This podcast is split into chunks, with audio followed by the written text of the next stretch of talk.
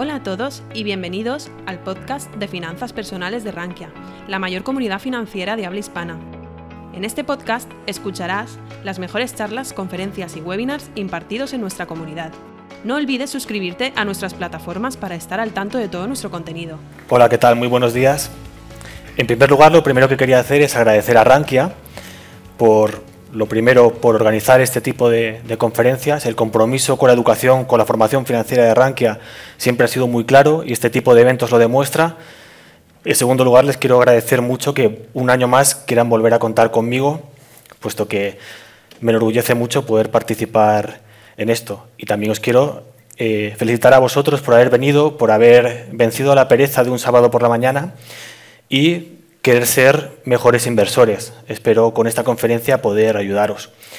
Habéis visto que, en los cartelitos aparece que, iba a hablar de pues, el inversor esférico. Ese es el título de la conferencia del año pasado. La tenéis en el canal de Rankia, en el canal de YouTube. Por lo tanto, si queréis verla, eh, ahí está. Hoy voy a hablar de algo muy relacionado, pero es un aspecto más concreto de, de todo esto, ¿no? de cómo se toman, de cómo es un inversor racional, frente a cómo es un inversor como nosotros y si este inversor como nosotros es irracional o no. Es decir, voy a hablar de decisiones. Nos pasamos la vida tomando decisiones, tanto en nuestra vida habitual, hemos decidido venir aquí, como en mercados financieros. Decidimos una cosa frente a otra siempre, o decidimos invertir o no invertir, etc. Sin embargo, que poco sabemos del proceso mental que seguimos a la hora de tomar esas decisiones. Así que os invito a que durante los próximos, la próxima media hora me acompañéis en un viaje por la historia de la teoría de cómo se toman las decisiones. Es importante saber de dónde venimos para saber dónde estamos respecto a esta teoría. Es importante entender la teoría para saber cómo tomamos estas decisiones. Y yo a cambio os prometo que durante este viaje vamos a ver aventuras, vamos a ver traiciones, vamos a ver engaños, dramas familiares, pero todo va a terminar con un final feliz. Vamos a empezar a principios del siglo XVII. La teoría de la probabilidad no es tan eh, antigua como podáis pensar, de hecho comienza más o menos por estas fechas. Christian Huygens es el primer eh, matemático que en términos de teoría de la probabilidad viene a dar con el, con el concepto de valor esperado. El valor esperado es el resultado que esperamos obtener cuando repetimos un experimento aleatorio un determinado número de veces. Cuando se repite en el tiempo, qué valor o qué resultado vamos a esperar. Por ejemplo, el caso más sencillo es lanzar una moneda. Si le damos un valor de 1 a las caras y de 0 a las cruces, el valor esperado sería 0,5. y medio. Tenemos la mitad de posibilidades de que salga cara y la mitad de que salga cruz. Matemáticamente es la suma de las probabilidades de cada suceso posible, ¿no? el valor de cada suceso posible, la suma ponderada. Eh, en el caso de un dado es un ejemplo un poco más complicado, pero más o menos eh, sirve o se puede entender bien con este concepto que acabamos de decir. El valor esperado será 3,5. ¿Por qué? Un sexto de probabilidad de que salga un 1, más un sexto de probabilidad de que salga un 2, más un sexto de probabilidad de que salga un 3, etc. Y esto da 3,5. Y esto nos lleva al primer punto de partida, ya tendríamos un criterio para tomar una decisión. Una decisión será correcta o justa en términos de teoría de juegos en el caso de que lo que paguemos por tomarla, el coste de tomar esa decisión, sea igual al valor esperado de la misma. Si el valor esperado es superior, pues entonces hay que tomar la decisión sin ninguna duda, y si es inferior, pues entonces no, eh, deberíamos tomarla ¿no? en, en ese caso. Pongo un ejemplo en el que complicamos un poco la cosa para que entendáis cómo vamos a retorcer esta teoría en la siguiente diapositiva. Por ejemplo, si lanzamos una moneda al aire hasta que nos salga cara, esto es un juego en el que vamos a ir lanzando una moneda al aire hasta que salga cara. Si no ocurre antes de 20 lanzamientos, vamos a ganar un millón de euros. Y si sale antes, pagamos, en este caso hay un pequeño typo aquí, sería recibimos un euro. Es decir, que vamos a recibir un euro siempre que nos salga cara y cuando salga, si conseguimos que durante, durante 20 veces no nos sale, tendríamos un millón de euros. ¿no? Aquí la probabilidad, calculamos todos los sucesos posibles, todas las posibilidades que hay en este juego, que serían 524.288, y hay solo una probabilidad de que consigamos un millón de euros. Multiplicamos esta posibilidad por la contraria y tenemos la suma ponderada y nos daría un valor de jugar a este juego de 2,90. Siempre que el, que el que organice este juego nos cobre eh, esta cantidad, nosotros deberíamos tomar la decisión de jugarlo. Ahora vamos con los problemas. Todo esto, estos problemas comienzan en 1713, en concreto el 19 de septiembre, con una carta que Nicolás Bernoulli le envía a Pierre de Montfort, en la que le señala seis problemas que no sabe resolver con la teoría de la probabilidad y le pide su consejo y su ayuda. De estos seis problemas, los más importantes son el quinto y el sexto, y aquí tenéis planteado el quinto. Si lanzamos una moneda al aire hasta que salga cara, un ejercicio parecido al anterior, y en la primera tirada nos pagan un euro, en la segunda dos, en la tercera cuatro, ocho, etcétera, así sucesivamente, ¿cuál sería el pago justo? Claro, si podemos llegar hasta el infinito y recibir un pago infinito, para calcular, cuando calculemos el promedio ponderado, nos da un valor infinito. Pero claro, ¿quién estaría dispuesto a pagar una cantidad de dinero infinita? ¿Qué justicia habría en pagar una cantidad de dinero infinita por algo que lo más probable es decir, 7 de cada 8 veces este juego nos sale 4 euros. Por tanto, ¿quién estaría dispuesto? Es muy racional jugar a este juego, ¿no? Es muy racional, pero matemáticamente correcto, lo cual plantea un problema clarísimo en la teoría. Esto puso a pensar a la mayoría de matemáticos de la época. Eh, por ejemplo, Leclerc lo que plantea, de una forma bastante eh, divertida pero inteligente, es que si una persona de edad media pasea por la vida con, ignorando su probabilidad de morir en cualquier momento, que él calcula que está en torno a 1 partido de 10.000, la probabilidad de morir por el motivo que sea de una persona mayor de 56, de 56 años, él dice que si caminamos por la vida ignorando esta probabilidad, debemos ignorar las probabilidades pequeñas, porque si no nos preocupa la probabilidad más grande, que es perder la vida, ¿por qué nos iba a preocupar una probabilidad pequeña para otros asuntos? ¿no? Por lo tanto, establece un techo al problema y ya tendríamos una solución finita. El caso de Poisson lo que nos viene a decir es que nadie tiene una cantidad infinita de dinero, por lo tanto el problema no tiene sentido plantearlo. Nadie podría pagar una cantidad infinita y además nadie podría pagarte una cantidad infinita. Por lo tanto habría que capar, habría que hacer finito el problema en pues, la máxima cantidad de dinero que pueda tener alguien, un Estado, un multimillonario, etcétera. Finalmente, Condorcet, volviendo al pensamiento de Leclerc, lo que señala es que nadie vive tanto tiempo como para jugar a este juego. Y de hecho calcula eh, en promedio cuántas veces podría jugar una persona en base a la esperanza de vida, etcétera, cuántas veces podría jugar una persona en su vida a este juego si solo hiciese esto, jugar al juego, y en eso establece el techo. Ya tenemos una vez más una cantidad finita. Todo esto no resuelve el problema porque matemáticamente no están dando una solución. Volvemos a lo mismo. Tenemos un problema que hemos planteado, que es irracional, pero formulado matemáticamente correcto. Tendremos que esperar a los años 30, cuando, en primer lugar, Gabriel Kramer eh, pone la primera semilla a la solución del problema. Y es decir, que una cosa es lo que pagamos y otra cosa es el uso o la felicidad o la utilidad que nos da ese dinero, recibir ese dinero. No es lo mismo la utilidad que el valor absoluto, el valor intrínseco que tiene el dinero. Y por las mismas, siguiendo esta línea de pensamiento, Daniel Bernoulli, primo de Nicolás, ya os hablaba de que habría algún drama familiar, en realidad no es un drama, era un poco por romper también un poco de hielo, pero Daniel era el listo de la familia, eres el matemático famoso, Daniel Bernoulli, y es el que plantea algo que habréis escuchado muchas veces, que valor y precio no es lo mismo. El precio es similar para todo el mundo, pero el valor, la felicidad, el uso, la utilidad que obtenemos del dinero es diferente para cada persona. Y esta utilidad, este uso, esta felicidad que obtenemos del dinero, depende del punto de partida. No es lo mismo que nos paguen mil euros cuando no tenemos nada en la cuenta corriente, a que nos paguen mil euros cuando tenemos 250.000 millones de euros en la cuenta corriente. La felicidad que nos da no es la misma. En ese, en ese sentido, él señalaba que habría una cantidad de dinero que ya no nos haría más feliz y por lo tanto no querríamos participar en el juego a partir de esa cantidad porque ya tendríamos tanto que no nos apetecería o no nos daría felicidad seguir participando. O por otro lado, aunque esa cantidad de dinero no existiese, como es marginalmente decreciente, podemos hacerla, podemos hacer con ella una función, ¿no? una función en la que la utilidad vaya cayendo mientras la cantidad de dinero vaya aumentando. Por lo tanto, volvemos a hacer el problema finito y lo solucionamos. No es un tema de valor esperado, de esperanza matemática, sino es un tema de utilidad esperada. Lo que debemos optimizar, debemos tomar una decisión cuando la utilidad esperada de tomarla nos compense.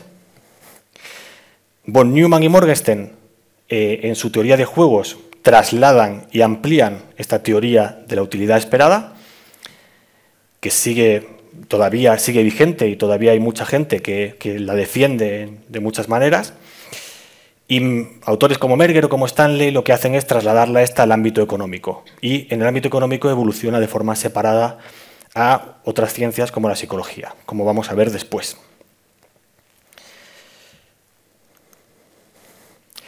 La teoría de la utilidad esperada es, eh, tiene un enfoque axiomático. Esto que parece que cuesta hasta decirlo, eh, se refiere sencillamente a que se basa en axiomas, en pilares, en premisas. Da por hecho cosas ciertas, premisas, axiomas, y por lo tanto construye toda su teoría en base a esas premisas que ha establecido que son ciertas. Si estas premisas fallasen, entonces la teoría estaría comprometida. Pero ellos las dan como ciertas, y como digo, en base a eso la construyen. Las premisas son muy obvias. Por ejemplo, el axioma de simetría. Lo que nos dice es que ante dos opciones, en su forma más fácil, ante dos opciones, A o B, elegiremos A, B o nos va a dar igual. Es decir, si tenemos que invertir en euros o en dólares, tenemos esas dos opciones, pues preferiremos invertir en euros, invertir en dólares o nos dará igual. El segundo axioma es también muy sencillo. Si preferimos A a B y preferimos B a C, entonces también vamos a preferir A a C. Si preferimos invertir en euros a invertir en dólares y preferimos invertir en dólares a invertir en libras esterlinas, pues vamos a preferir invertir en euros a invertir en libras esterlinas. El tercer punto, el tercer axioma, es el de independencia. Si preferimos A a B, pues entonces también vamos a preferir A más una cantidad de C que B más la misma cantidad de C. Si queremos, preferimos invertir en el SP500 que en el Eurostox, también vamos a preferir invertir en el SP500 más una cantidad de Nikkei que en el Eurostox más una cantidad de Nikkei. Finalmente, el axioma de continuidad lo que viene a decir es que si preferimos A a B y B a C, va a haber una combinación de A y C que preferiremos a B. Esto es, si preferimos invertir en el SP500 que en el Eurostox y preferimos en el Eurostox que en el Nikkei, va a haber una cantidad de SP500 y Nikkei que vamos a preferir al Eurostox. Y sobre estos cuatro axiomas comienza la teoría. Es necesario explicarlos porque ahora les vamos a empezar a poner grietas y los vamos a empezar a retorcer. Y aquí es cuando empieza la historia de engaños que os he prometido, en la que espero que participéis. Este ejemplo que voy a usar lo utilicé el año pasado, así que los que asististeis a esa conferencia o la visteis por YouTube, por favor no hagáis spoiler al de al lado. Vamos a hacer un sencillo juego. Tenemos una urna, en esa urna hay 90 bolas, de las cuales 30 son rojas y 60 son amarillas y negras. No sabemos en qué cantidad, amarillas y negras, mezcladas. Y nos dicen, tienes que sacar una bola y tienes que apostar de qué color va a ser. Si sacas una bola roja, te damos 100 euros si elige, y, y puedes tomar esa elección. La otra elección sería, si la bola que sacas es negra, entonces te damos 100 euros. Si es de otro color, no te vamos a dar nada. Ante esta pregunta, la gente lo que suele responder normalmente es la primera opción, bola roja. Ve cierta certeza, sabe el número de bolas rojas que hay y decide arriesgar por, este, por esta opción. Ya os aviso que no hay una opción buena ni mala. No hay una opción matemáticamente correcta. ¿vale? Vamos a replantear exactamente el mismo problema con otra pregunta. Vamos a dar otras dos opciones. Tenemos una urna, 90 bolas, 30 rojas, 60 amarillas y negras. Nos dan 100 euros si sacamos una bola roja o amarilla. O nos dan 100 euros si sacamos una bola negra o amarilla. ¿qué apostamos? La mayoría de gente, ante esta opción, elige D. Bola negra o amarilla. Vuelve de nuevo a las certezas. Sin embargo, el hecho es que eh, elegir A en el primer resultado y D en el segundo resultado está en total contradicción. En primer lugar hemos dicho que lo más probable es sacar una bola roja frente a la negra. Y en segundo lugar hemos dicho, en la siguiente opción, que lo más probable no es sacar una bola roja. Por lo tanto, nos acabamos de cargar el, axioma de transitividad. Y nos lo hemos cargado por algo muy sencillo, porque el ser humano, nosotros, somos totalmente aversos a la incertidumbre. Hemos elegido la certeza porque no nos gustan las incertidumbres. No es tanto que seamos aversos al riesgo, que estamos dispuestos a tomarlo o asumirlo si entendemos bien sus consecuencias, como que seamos aversos a la incertidumbre. Y en mercados financieros esto es clave. ¿Por qué es clave? Porque no nos enfrentamos al riesgo. El riesgo es apostar sobre una distribución que conocemos. Saber qué distribución hay, qué probabilidades tenemos de que ocurra cada, cada cosa. Sin embargo, en el caso de la incertidumbre, la apuesta se hace sobre una distribución desconocida. Y esto nos causa muchísima inquietud. Y la realidad es que aunque podamos inferir la distribución de rendimientos del SP500 en base al pasado, no tenemos ni idea de si la distribución sobre la que estamos apostando hoy va a ser la misma. No lo podemos saber. Pueden cambiar las cosas, puede cambiar el mundo, puede cambiar todo. Por lo tanto, tenemos que pagar esa incertidumbre. Y de hecho se hace. Esto es uno de los motivos por los que la volatilidad implícita, la volatilidad esperada del mercado, que se mide, por ejemplo, a través del VIX, cuál es la volatilidad que los inversores piensan que habrá en el futuro, suele ser normalmente superior a la volatilidad realizada, a la que luego hay. Estamos pagando esa prima por la incertidumbre. Vamos a darle otra vuelta y vamos a ponerle otra grieta a la teoría de la utilidad esperada. Esta es un poquito más compleja, no la he explicado nunca, así que os pido un poquitín de atención, porque no es tan sencilla. Por supuesto, ya os aviso de que os voy a engañar del mismo modo que he hecho antes. Esto es una historia de engaños. En primer lugar, tenemos que elegir entre recibir un millón de euros con un 100% de seguridad o recibir un millón de euros con un 89% de seguridad, 5 millones con un 10% y 0 con un 1%. No voy a esperar mucho tiempo aquí. La mayoría de la gente decide la A, por no decir todo el mundo. Lo planteamos de otra forma de nuevo. ¿Qué preferimos? ¿Elegir un millón de euros con un 11% de seguridad o cero con un 89% de seguridad? ¿O 5 millones con un 10% y cero con un 90%? Esta tiene un poquito más de complicación, pero normalmente la gente ve esos 5 millones, ve que hay un 1% de diferencia y al por los que va es a por esta opción. Y de nuevo nos acabamos de cargar, sin darnos cuenta, un axioma, nada más ni nada menos que el axioma de independencia. Vamos a desglosar el problema para que lo entendamos bien, ¿vale? Es lo mismo ver la opción 1A como un 100% de un millón de euros, como 89% de un millón de euros, 11% de un millón de euros. Es lo mismo exactamente. Y desglosando la opción 2B, es lo mismo decir un 90% recibir cero, perdón, sí, un 90% recibir cero, que un 1% más un 89% recibir cero. Entendemos que es lo mismo, ¿verdad? Eliminamos lo primero para que no nos moleste. Y seguramente, según veáis este gráfico, algunos empezaréis a entender por dónde van los tiros. Tenemos que la opción 1A es obtener, vamos a olvidarnos del 89%. La opción 1A es obtener un 11% con un, millón de euros con un 11%. La opción 1B es 10% para tener 5 millones, 1% de cero. Y debajo las opciones son las mismas, tanto la 2A como la 2B. Lo único que ocurre aquí es que en un caso añadimos un 89% de probabilidad de obtener dinero y en el otro un 89% de no obtener nada. El resto es similar, es la misma pregunta y sin embargo hemos elegido en un caso la opción 1A y en otro caso la opción 2B. ¿Ha sido irracional? No, no ha sido irracional. Es lo que hemos hecho, sencillamente. Estoy señalando un hecho, una realidad. En este sentido, lo normal es que, dependiendo de si tenéis preferencia por retornos bajos pero seguros o altos pero arriesgados, elijáis una cosa u otra.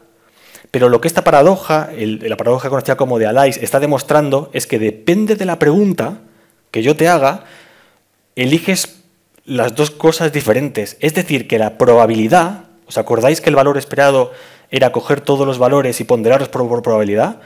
Pues no es una suma ponderada. Esa ponderación no es simple, no, puede, no todo tiene la misma, eh, o sea, no todas las sumas son similares, sino que la probabilidad cambia dependiendo de la cantidad.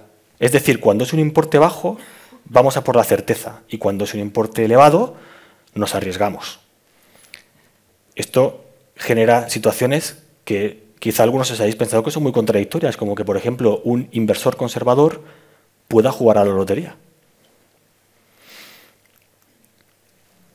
Último ejemplo y último truco. Y aquí ya veréis más o menos por dónde voy. Y empezamos a llegar a la última parte. Elegimos entre jugar a este juego en el que si elegimos la opción A ganamos 800 euros, si elegimos la B, pues nos la jugamos al 50% de obtener 1.600 a no obtener nada. Aquí la mayoría de gente coge el dinero y se queda con los 800 euros, yo aquí no me juego nada. Elige la ganancia cierta. De nuevo apuesta por la certeza. Lo hemos presentado como una potencial ganancia. Vamos a cambiarle un símbolo a la pregunta. El más por el menos. ¿Qué preferimos? ¿Perder 800 euros con seguridad o arriesgarnos a perder 1.600 o no perder nada al 50%? Madre mía, un signo, ¿cómo ha cambiado la pregunta, verdad? Las opciones son las mismas. La esperanza matemática es la misma. Aquí normalmente solemos decantarnos por arriesgarnos porque lo hemos presentado como una potencial pérdida. Y esto es un hecho clave para los inversores, y es que no valoramos las ganancias igual que las pérdidas. Es decir, en esa función de creciente utilidad del dinero que comentábamos, no es similar por el lado de las ganancias que por el lado de las pérdidas. Nos proporciona menos felicidad una ganancia de un tamaño determinado de la que infelicidad nos proporciona la misma pérdida del mismo tamaño. No nos gustan las pérdidas. Esto se ve, es lo que se conoce en bolsa como el efecto de disposición. Esa tendencia que tenemos todos, tanto particulares como los profesionales, todos los inversores, de querer cortar una ganancia lo antes posible, nos quema cuando estamos ganando dinero, pero las pérdidas las podemos, las podemos aguantar indefinidamente, porque hasta que no perdemos, hasta que no vendemos esa pérdida, hasta que no la realizamos, pues no la hemos ejecutado, no la hemos perdido. Es más, lo que acabamos de ver ahora son dos claves de lo que va a ser la siguiente teoría. Y es que la pregunta, la forma de plantear la pregunta, ha cambiado la forma de afrontar la respuesta. Ha cambiado todo. Un signo ha cambiado cómo hemos tomado la decisión, porque ha cambiado cómo hemos planteado la decisión. Recapitulemos un poquito. Tenemos por un lado la teoría de la probabilidad que nos dice que la mejor decisión es la que optimiza el valor esperado.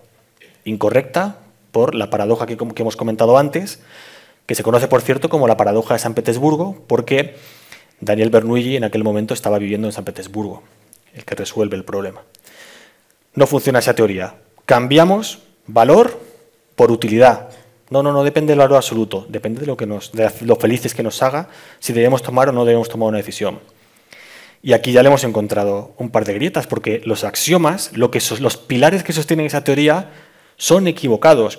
Y fijaos una cosa, si ponemos una mente totalmente utilitarista, sería irrelevante que los axiomas sean equivocados siempre y cuando siguiera explicando la realidad, siempre y cuando el mercado se explicase con la teoría de la utilidad esperada.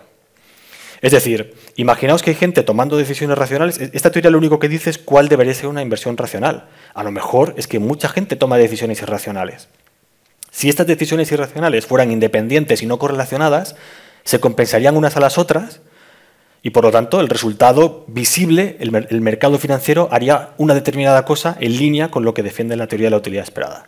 Pero esto no ocurre, porque normalmente los inversores no tomamos decisiones o no somos irracionales de forma descorrelacionada. Véanse las burbujas, véanse los crases, excesos del mercado, las anomalías que existen en el mercado, Anomalías como, por ejemplo, el efecto Halloween, que habla de que el periodo de seis meses que comienza el 31 de octubre y termina en mayo suele ser tradicionalmente el más fuerte de todos los periodos del año.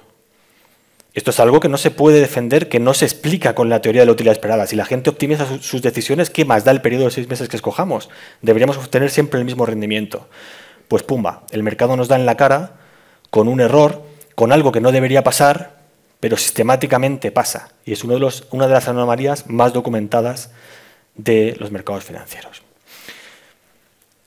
En el año 1979, y aquí llega la tradición, dos psicólogos deciden cambiar de especialidad cuando leen esta teoría de la utilidad, esperada aplicada al campo económico.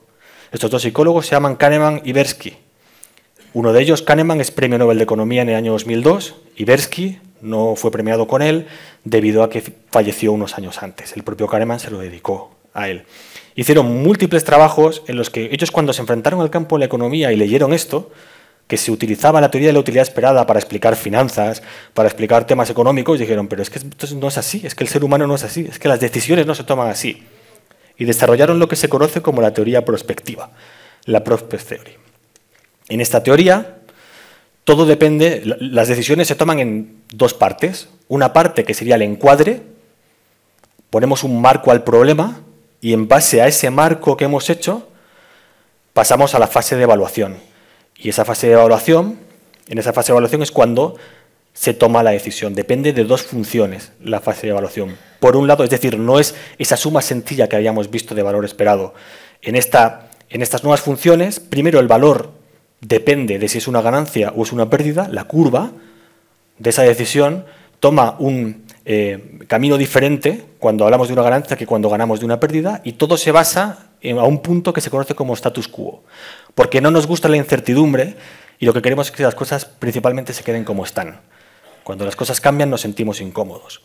Y luego la segunda curva es la de las probabilidades. No se pondera con la misma probabilidad todo, sino que por un lado damos más, sobrevaloramos la probabilidad de un, evento pequeño en esta ponderación e infravaloramos la probabilidad de un evento grande. Y en base a esto generan la teoría, como digo, prospectiva, en el que no se trata tanto de satisfacer o de optimizar como de una mezcla entre satisfacer de forma suficiente, lo que Statman llama satisfice, que viene a querer decir que tomamos la mejor decisión dentro de nuestras posibilidades, dentro de este encuadre que hacemos. Y para tomar estas decisiones entramos en lo que se conoce como sesgos. Heurísticos les llaman Kahneman y Bersky, y a lo que nos referimos son atajos mentales. Atajos que toma nuestra mente que nos llevan a tomar muchas veces decisiones equivocadas o decisiones que no están de acuerdo con la teoría de la probabilidad ni mucho menos con la teoría de la, de la utilidad esperada, a pesar de que serían más óptimas. En este caso, esta teoría, la teoría prospectiva, es una de las bases de las finanzas conductuales y nos ayuda a tomar mejores decisiones, puesto que si conocemos estos sesgos, si entendemos estos atajos que nuestro cerebro toma, seremos capaces, en el caso de que estos sesgos dependan de cómo procesamos la información o de cómo la interpretamos, es decir, es que no entendemos la probabilidad y por lo tanto hemos tomado mal la decisión porque nos hemos equivocado a la hora de interpretar la información que hemos recibido. ¿no? O si, dependen de esto, se conocen como sesgos cognitivos y son o eliminables directamente o atenuables en su gran mayoría. Eliminables. ¿Os imagináis lo que podéis ganar eliminando esta parte de los sesgos cognitivos? Lo que, la ventaja que esto da frente al resto de participantes. Y por otro lado, están los sesgos emocionales. Los sesgos emocionales solo se pueden atenuar. Es decir, este efecto de disposición que os comentaba antes, esa tendencia a cerrar las ganancias muy deprisa, va en nuestro ADN. En una de las eh, conferencias que hice también para un arranque de Market Experience, comenté cómo en un experimento en monos capuchinos se demostraba que también tenían esta tendencia al efecto de disposición, a tomar la recompensa rápida y a ignorar la, la pérdida, ¿no? o a mantenerla. Y esto, como digo, va en nuestro propio cerebro. ¿Qué pensáis? ¿Que lo podemos eliminar?